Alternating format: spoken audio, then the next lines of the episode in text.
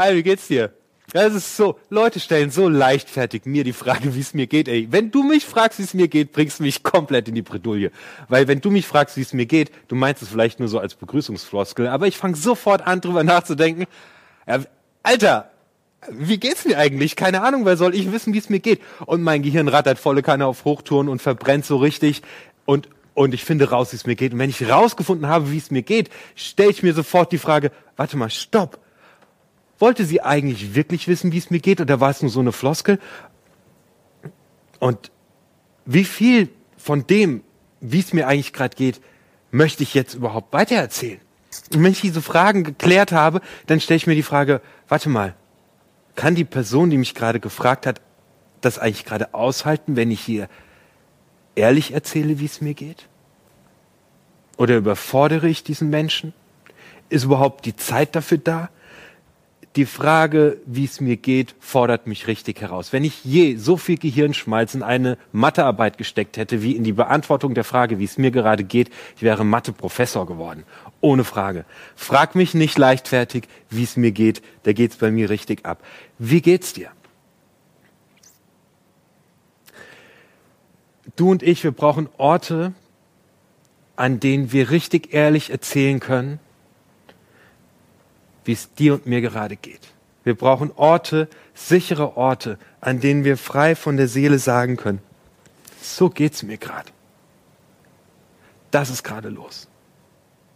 Ich merke, dass wir irgendwie zu wenig Orte haben, an denen wir richtig ehrlich reden können. Manche Gedanken teilen wir nur mit uns selbst. Es gibt auch Gedanken, die lassen wir erst gar nicht zu. Und manchmal haben wir viel zu viele Gedanken in unserem Kopf, die wie so ein Karussell toben. Da brauchen wir einen Ort, an dem wir hingehen können und einfach erzählen können, wie es uns geht. Und dieser Ort, das ist Gebet. Es ist so wichtig, diesen Ort zu haben und zu Gott gehen zu können und so wie man ist, einfach erzählen dürfen, wie es einem geht, wissend, mir hört jemand zu. Das ist Gebet. Ganz ehrlich, ich bin, ich, ich bin nicht der große Beter. Ich bin keiner von den super spirituellen. Ich mache keine Meditation und sowas. Ich bin da relativ nüchtern. Aber ich habe gemerkt, dass es für mich lebensnotwendig ist, mir Zeiten in meinem Leben, an, meinem, an meinen Tagen zu nehmen, an in denen ich an einen Ort gehe, an dem ich ich sein kann und Gott einfach erzählen kann, wie es mir geht. Und jeder von uns steckt gerade in diesen krassen Herausforderungen. Corona saugt uns allen die Kraft weg. Manche von uns haben weniger zu tun und sind trotzdem irgendwie doppelt erschöpft. Andere müssen rackern und rackern und sind auch richtig kaputt. Wir müssen arbeiten, haben gleichzeitig Kinder zu beaufsichtigen. Wir sind zu Hause, arbeiten von dort, können nicht mehr richtig rausgehen. Wir sehen unsere Freunde nicht, wir sehen Familie nicht. Es macht einen richtig, richtig platt. Umso mehr brauche ich diesen Ort, an den ich gehen kann, um zu erzählen, wie es mir gerade eigentlich eben geht. Und genau darum geht's mir heute. Wenn du irgendwie zum ersten Mal eingeschaltet hast, äh, Kirche sonst nur von draußen kennst, dann möchte ich erstmal zu dir sagen, Gebet ist nichts mega frommes. Gebet sind keine gestellten Worte, nichts, was man studiert haben müsste oder wo man ultra fromm sein müsste, sondern es geht darum, das Herz auszuschütten vor Gott. So, du kannst ein Gebet damit anfangen, dass du sagst, hey Gott, also, hey Gott, unter Vorbehalt, falls es dich gibt. Das ist mein Leben und kannst ihm erzählen. So. Gott hört es. Dein Glauben braucht er dafür erstmal noch nicht. So, ich möchte dich heute mitnehmen in erste Schritte, einfach mal zu beten und im Gebet Ruhe und Kraft zu finden für den Tag, der vor dir liegt. Ähm, ständig zu Hause sein, ständig überfordert sein, mit neuen Situationen kämpfen, macht was mit unserer Seele. Uns fehlen andere Leute, die uns wertschätzend begegnen. Uns fehlt es, dass uns jemand einfach mal lobt. Uns fehlt es, wir, wir vergessen, wer, wer wir sind, wenn wir nicht andere Menschen um uns selbst haben. Ein Gebet habe ich dir am Anfang vorgelesen, Psalm 3, und ich lese noch mal ein paar Zeilen daraus vor und wir gucken mal, was wir rausfinden. Also David ist irgendwie von Feinden umringt, er kommt überhaupt nicht mehr klar mit dem Leben. Und dann sagt er folgendes, was ihm im Gebet passiert ist.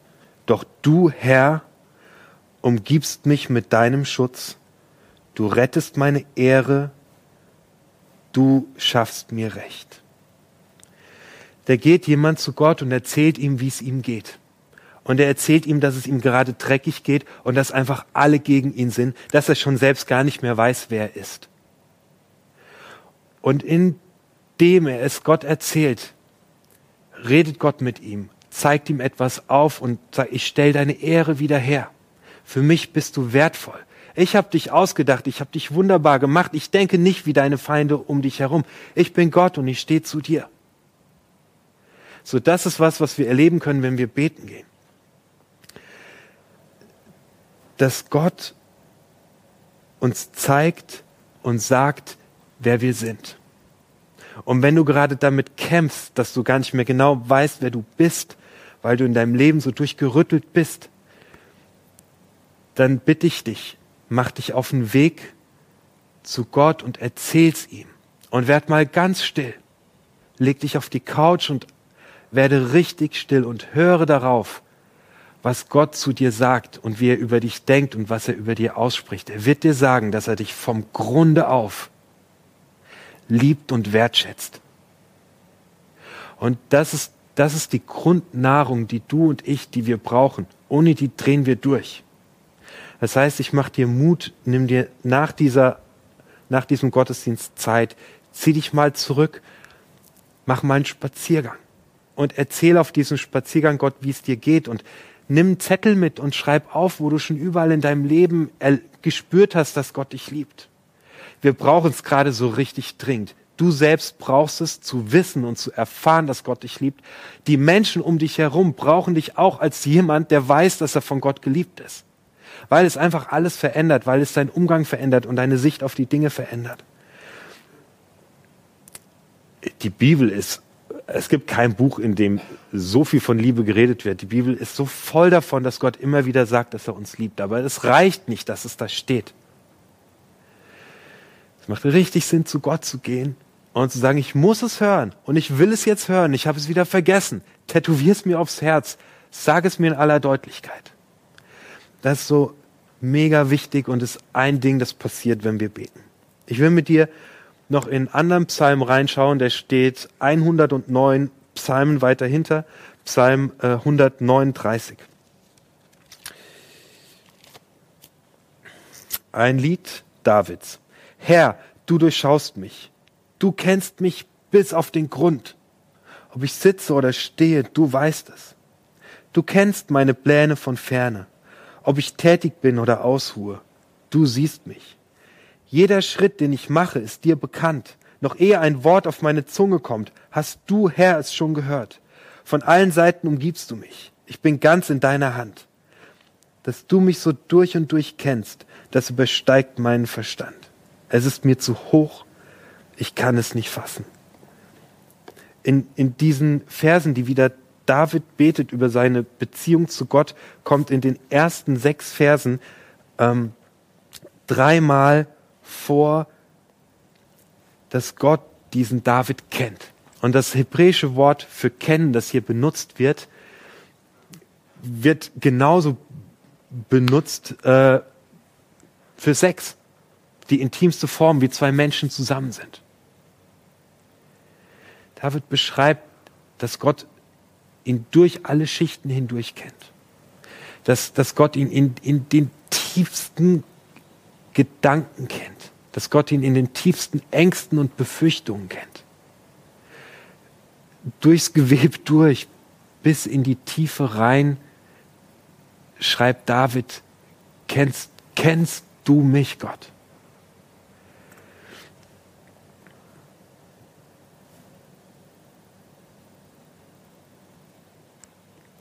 Und zwar Nicht kennen nur im Sinne von Wissen, sondern im Sinne von Lieben.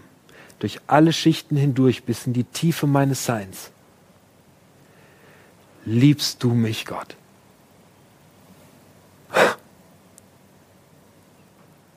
Das ist ein Gebet, das der aufgeschrieben hat.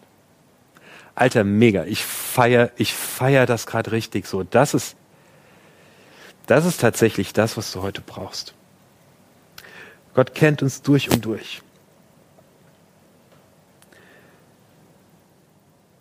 Die Frage stellt sich, warum überhaupt dann noch zu Gott gehen und ihm erzählen, wie es mir gerade geht, wenn Gott mich doch durch und durch kennt. Ich hatte neulich eine Situation, meine Frau war krank.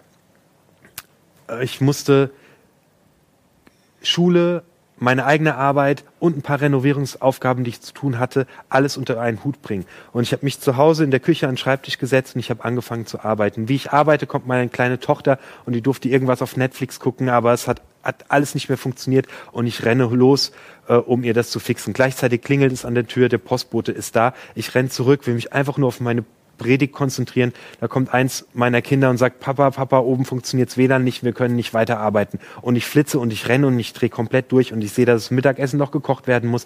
Und ich habe überhaupt gar keine Ahnung, wie ich die ganze Arbeit, die an diesem Tag heute ansteht, noch schaffen soll. Und es wirbelt in meinem Kopf rum wie ein Nebel. Und ich habe keine Ahnung mehr, was abgeht. Ich bin komplett unter Wasser. Ich drehe komplett einfach nur noch durch. Klar kennt Gott mich durch und durch und weiß gerade, was in meinem Leben und in deinem Leben abgeht. Aber in dem Moment, an diesem Morgen, an dem ich gesagt habe, so Gott, Schluss jetzt, ich schieb dir jetzt mal alles rüber, klären sich meine eigenen Gedanken. Ich stelle mir vor, dass Gott auf der anderen Seite von mir am Tisch sitzt. Ich erzähle ihm alles, was mich gerade ankotzt und was ich nicht schaffe. Und im Erzählen, im mit Gott drüber reden, was in meinem Leben gerade los ist, fangen die Sachen schon an, sich zu klären. Und ich merke, hey, es ist gerade viel wichtiger, dich um die Kinder zu kümmern. Hey, den Abgabetermin, das kann ich auch heute Abend noch machen. Der Moment, in dem ich mich rausnehme und zu Gott gehe und mit ihm mein Leben teile, sortiert mein Leben und ich werde klar. Ich habe mir es angewöhnt, um durch diese Lockdown-Phase durchzukommen, vor meiner Familie aufzustehen.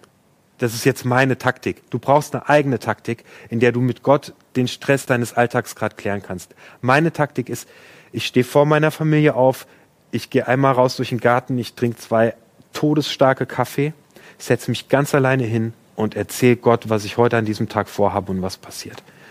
Und es macht mich richtig entspannt und es ändert meine Perspektive auf den Tag. Such dir einen Ort. Wie gesagt, also such dir einen Ort, an dem du Gott begegnest und ihm einfach dein Leben erzählen kannst. Es sorgt für Klarheit. David äh, betet im Psalm 139 noch weiter. Ich überspringe ein paar Verse und wir kommen zu äh, Vers 19. Halt dich fest, jetzt geht's hier richtig rund. Gott, bring sie doch alle um, die dich und deine Gebote missachten. Halte mir diese Mörder vom Leib. Sie reden Lästerworte gegen dich. Herr, deine Feinde missbrauchen deinen Namen, wie ich sie hasse die dich hassen, Herr, wie ich sie verabscheue, die gegen dich aufstehen. Deine Feinde sind auch meine Feinde, ich hasse sie glühend. Das ist ein Gebet. Das ist ein richtiges Gebet, das steht hier als Gebet, ja. Das ist ein, das ist ein Beispiel dafür, wie wir beten sollen, so. Ich hasse sie glühend, vernichte meine Feinde, Gott, so. So betet David.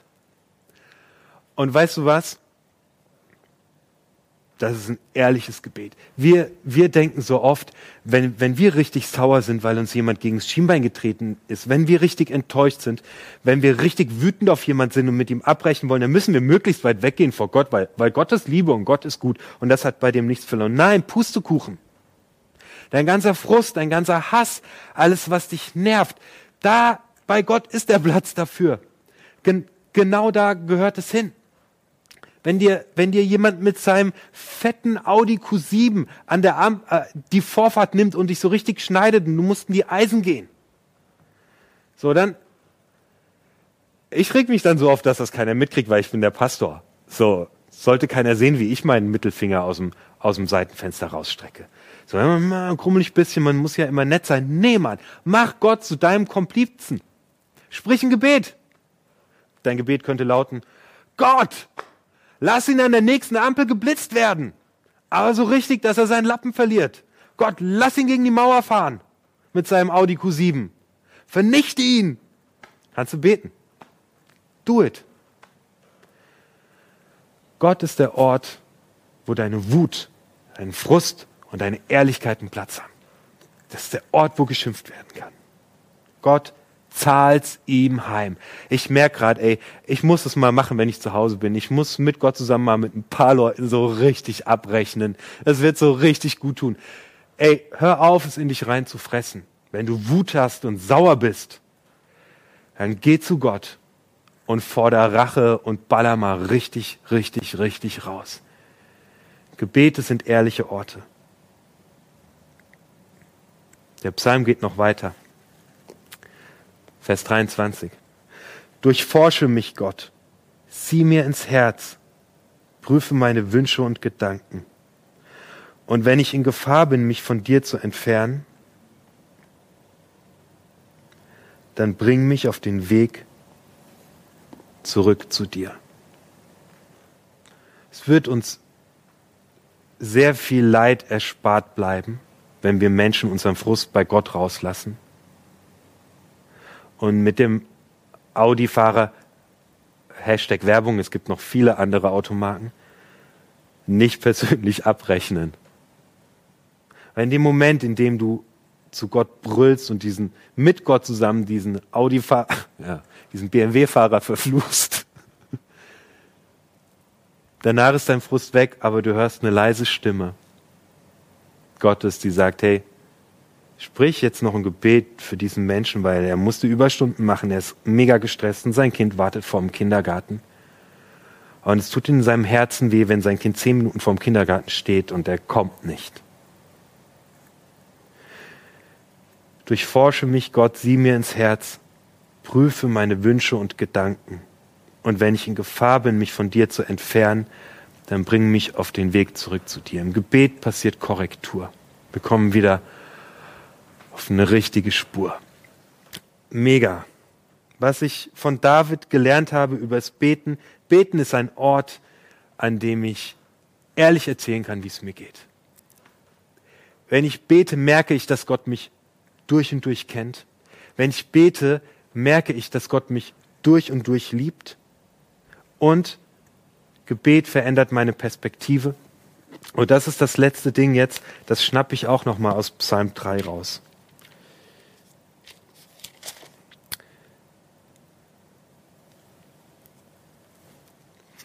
Und zwar Vers 7. Auch wenn es Tausende sind, die mich umzingeln, sie können mir keine Angst einjagen. Was auch immer gerade dein Leben durchrüttelt, wovor du gerade panische Angst hast, was dich beschäftigt und nachts nicht schlafen lässt echt, besprich's mit Gott. Red mit ihm drüber. Es ändert die Perspektive. Auch wenn es Tausende sind, die mich umzingeln. Sie können mir keine Angst einjagen, weil du mich beschützt.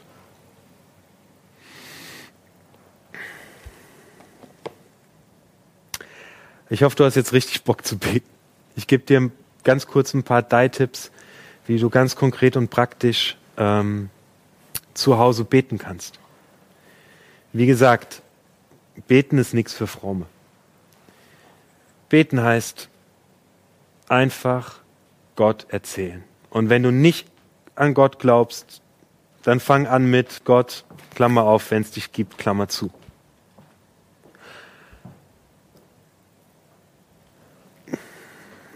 Okay, ein paar Tipps.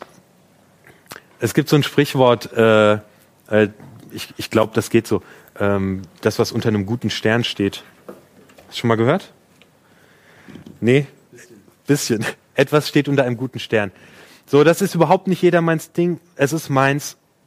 Aber ich merke, wenn ich morgens, ähm, morgens, sagen wir, wenn ich mir Zeit nehme, bevor es turbulent wird, um mit Gott zu reden, dann steht mein Tag unter einem anderen Stern. Ist einfach meine Erfahrung. Ähm, probier das. Ähm, ich bin, äh, wie gesagt, ich bin nicht der krass große Beter. Ich mach's, ich mache es einfach, weil ich weiß, dass es mir gut tut. Ähm, mein zweiter Tipp ist immer schneller merken, dass was nicht stimmt und beten gehen.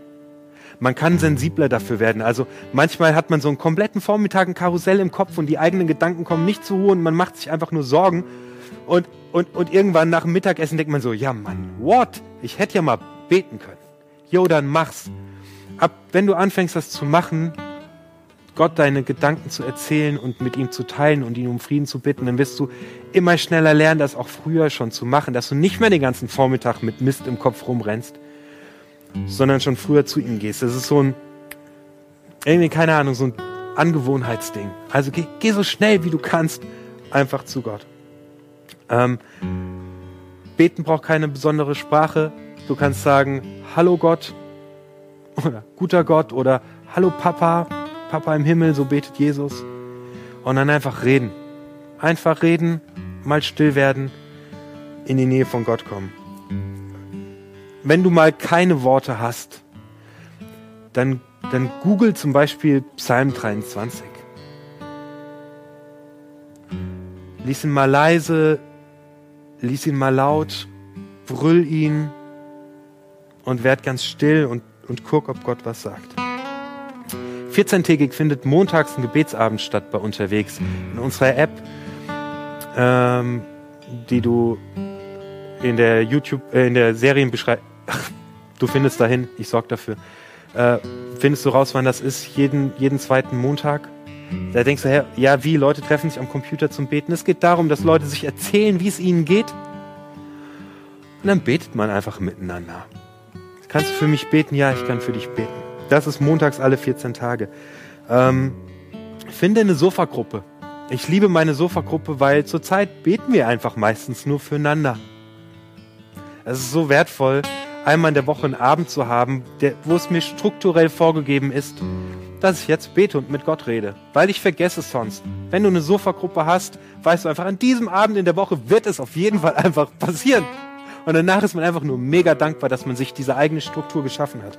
Finde eine Sofagruppe. Leg dir eine Notizen-App auf dein Handy, wo du reinschreibst, ähm, wie du Gott beim Gebet erlebt hast. Leg dir eine Notizen-App in dein Handy, wo du erlebt hast, dass Gott dich liebt. Das ist, das schafft ein Fundament. Das ist richtig der Hammer. Ähm, mach einen Spaziergang. Hauptsache mal raus. Hauptsache mal beten. Ich habe dir ein Gebet mitgebracht und wenn du möchtest, dann kannst du es mit mir gemeinsam beten. Vielleicht betest du heute zum ersten Mal, vielleicht zum tausendsten Mal. Du kannst es mitreden. Du kannst am Ende Amen sagen. Das bedeutet, jawohl, so soll es sein. Tu das ganz, wie es dir gerade entspricht. Vater im Himmel, Papa im Himmel, Jesus Christus, danke, dass du mein Freund bist. Ich kenne dich kaum. Alles andere wäre Hochstapelei. Aber ich habe Lust, dich besser kennenzulernen. Du kennst mein Herz und du kennst meine tiefsten Sehnsüchte. Ich leg sie dir jetzt einfach mal hin.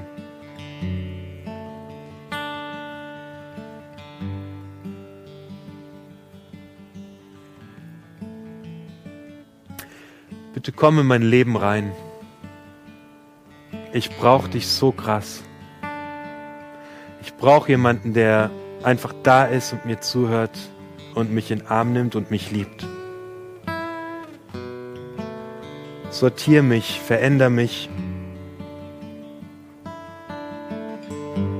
Hey Gott, sorry, dass ich immer wieder selbst der Chef sein will. Ich gebe ich geb mein Leben dir. Mach du dein Ding. Danke, dass ich zu dir gehören darf. Danke, dass du es gut machst. Amen.